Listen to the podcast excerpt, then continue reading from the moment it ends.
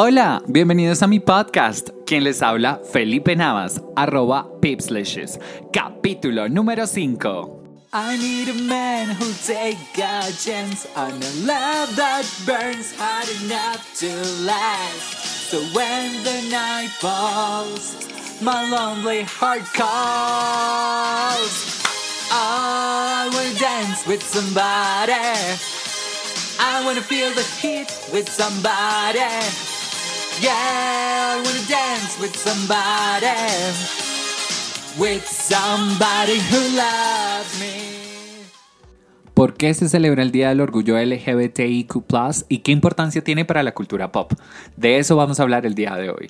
Ser diferente siempre fue una característica de mi personalidad y no tiene nada que ver con mis preferencias sexuales o gustos. Sencillamente que esa palabra me ha acompañado durante mis 31 años de vida y la verdad me gusta. Si hacemos un recuento histórico de la homosexualidad a través del tiempo, tenemos que hablar de cómo esta era ciertamente aceptada en algunas civilizaciones y no era fuertemente castigada como en otras ocasiones. En la antigüedad, la bisexualidad era socialmente aceptada bajo ciertas situaciones. El matrimonio no se basaba en conceptos como el amor o el apoyo emocional, sino que era un medio para obtener beneficios como asegurar un futuro para la vejez, alianzas políticas, transferir patrimonios, etc. Lo que quiere decir que el matrimonio era casi una obligación. Así que los actos homosexuales de esa época eran poco recurrentes, pero no eran castigados brutalmente.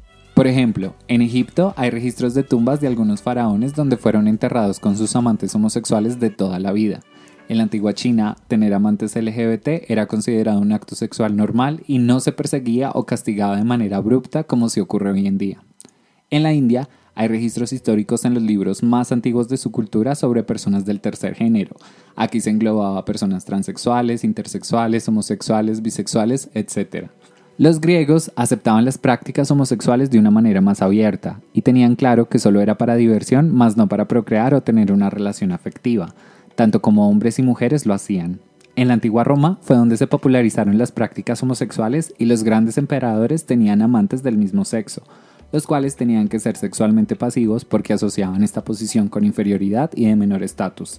También se creía que al pasar el semen a otro hombre se transmitía el conocimiento y sabiduría. Durante el Imperio Romano se produjeron los primeros matrimonios registrados entre hombres. Es el caso de Nerón, el cual se casó consecutivamente con tres hombres, además con dos mujeres. El matrimonio era un contrato privado en el cual no intervenía ni el Estado ni mucho menos la religión. La homosexualidad dejó de ser aceptada a mediados de la época imperial y su práctica terminó siendo totalmente prohibida con el cristianismo y se castigaba con pena de muerte.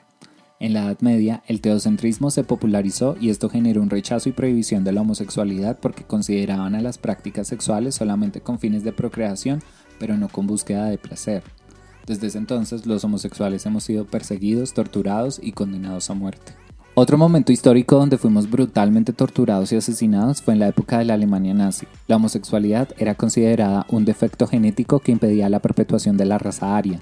La aplicación del artículo 175 del Código Penal alemán decía que un acto sexual antinatural cometido entre personas del sexo masculino era punible con prisión. Se calcula que aproximadamente 100.000 hombres fueron arrestados entre 1933 y 1945 y llevados a campos de concentración.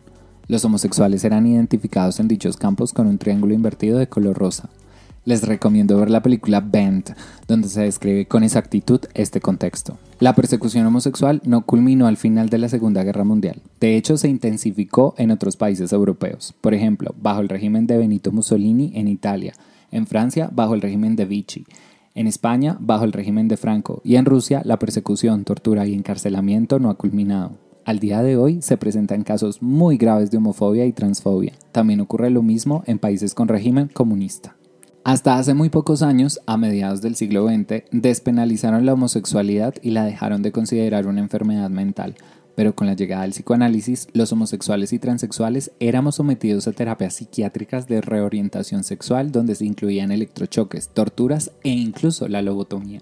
El 28 de junio de 1969 cambió la historia para la comunidad LGBTIQ en el mundo. Stonewall Inn era el nombre del bar ubicado en Greenwich Village, en el oeste de Manhattan, en New York City, donde la policía normalmente hacía registro a los bares de esta zona porque era prohibido vender alcohol a nuestra comunidad, y también solían ser abusivos y violentos. Es por esta razón que durante tres días consecutivos se desencadenaron disturbios y marchas en esta zona, reclamando que las personas pertenecientes a nuestra comunidad merecemos respeto y no debemos ser tratados de manera violenta por nuestras preferencias, gustos y libertad de pensamiento. A partir de dicho 28 de junio se empezaron a llevar ciertos cambios en la sociedad, promovidos por la revolución sexual, el movimiento feminista y la lucha por los movimientos civiles de las minorías raciales. También se produjeron cambios en el lenguaje, el término homosexual, el cual tenía connotaciones negativas provenientes de la psiquiatría, fue rechazado. Se implementó y se popularizó el término gay y se introdujo este anglicismo en diferentes idiomas.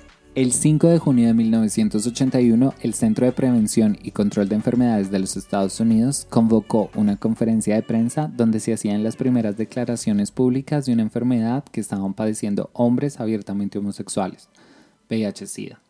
La prensa empezó a llamar esta enfermedad como la peste rosa, aunque posteriormente se conocieron casos de usuarios de drogas inyectables, receptores de transfusiones sanguíneas y mujeres heterosexuales, hasta la actualidad se sigue relacionando esta enfermedad como netamente gay. La razón por la cual pasó esto es que el preservativo en la década de los 80 era reconocido como un método anticonceptivo, pero no existía difusión y mucha información sobre sus beneficios en la prevención de enfermedades de transmisión sexual.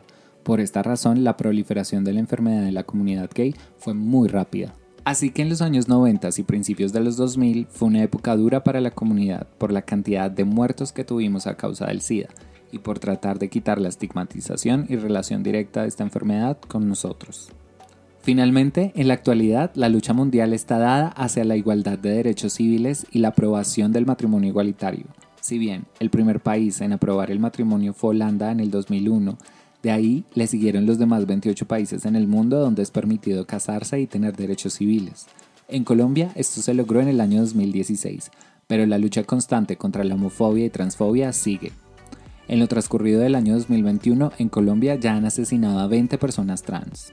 ¿Por qué nos cuesta tanto aceptar las diferencias y respetar a los demás? Constantemente he escuchado críticas sobre por qué la comunidad LGBTIQ celebra el Pride Parade de una manera tan estrafalaria con cuerpos desnudos, maquillaje, vestuarios coloridos y exponiendo nuestro cuerpo e ideales de manera exagerada.